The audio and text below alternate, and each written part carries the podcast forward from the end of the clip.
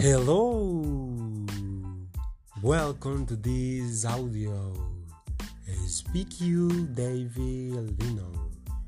In this audio, I will show the technical vocabulary for this week. Begins. Accordingly, credit, accrued income, accumulated income, accrued liability, accumulated amount, accumulated depreciation, expenses accrued, acknowledge, acknowledgement, receipt, acquire surplus, quotation, an administrative quotation. Thank you for listening this audio. Bye bye.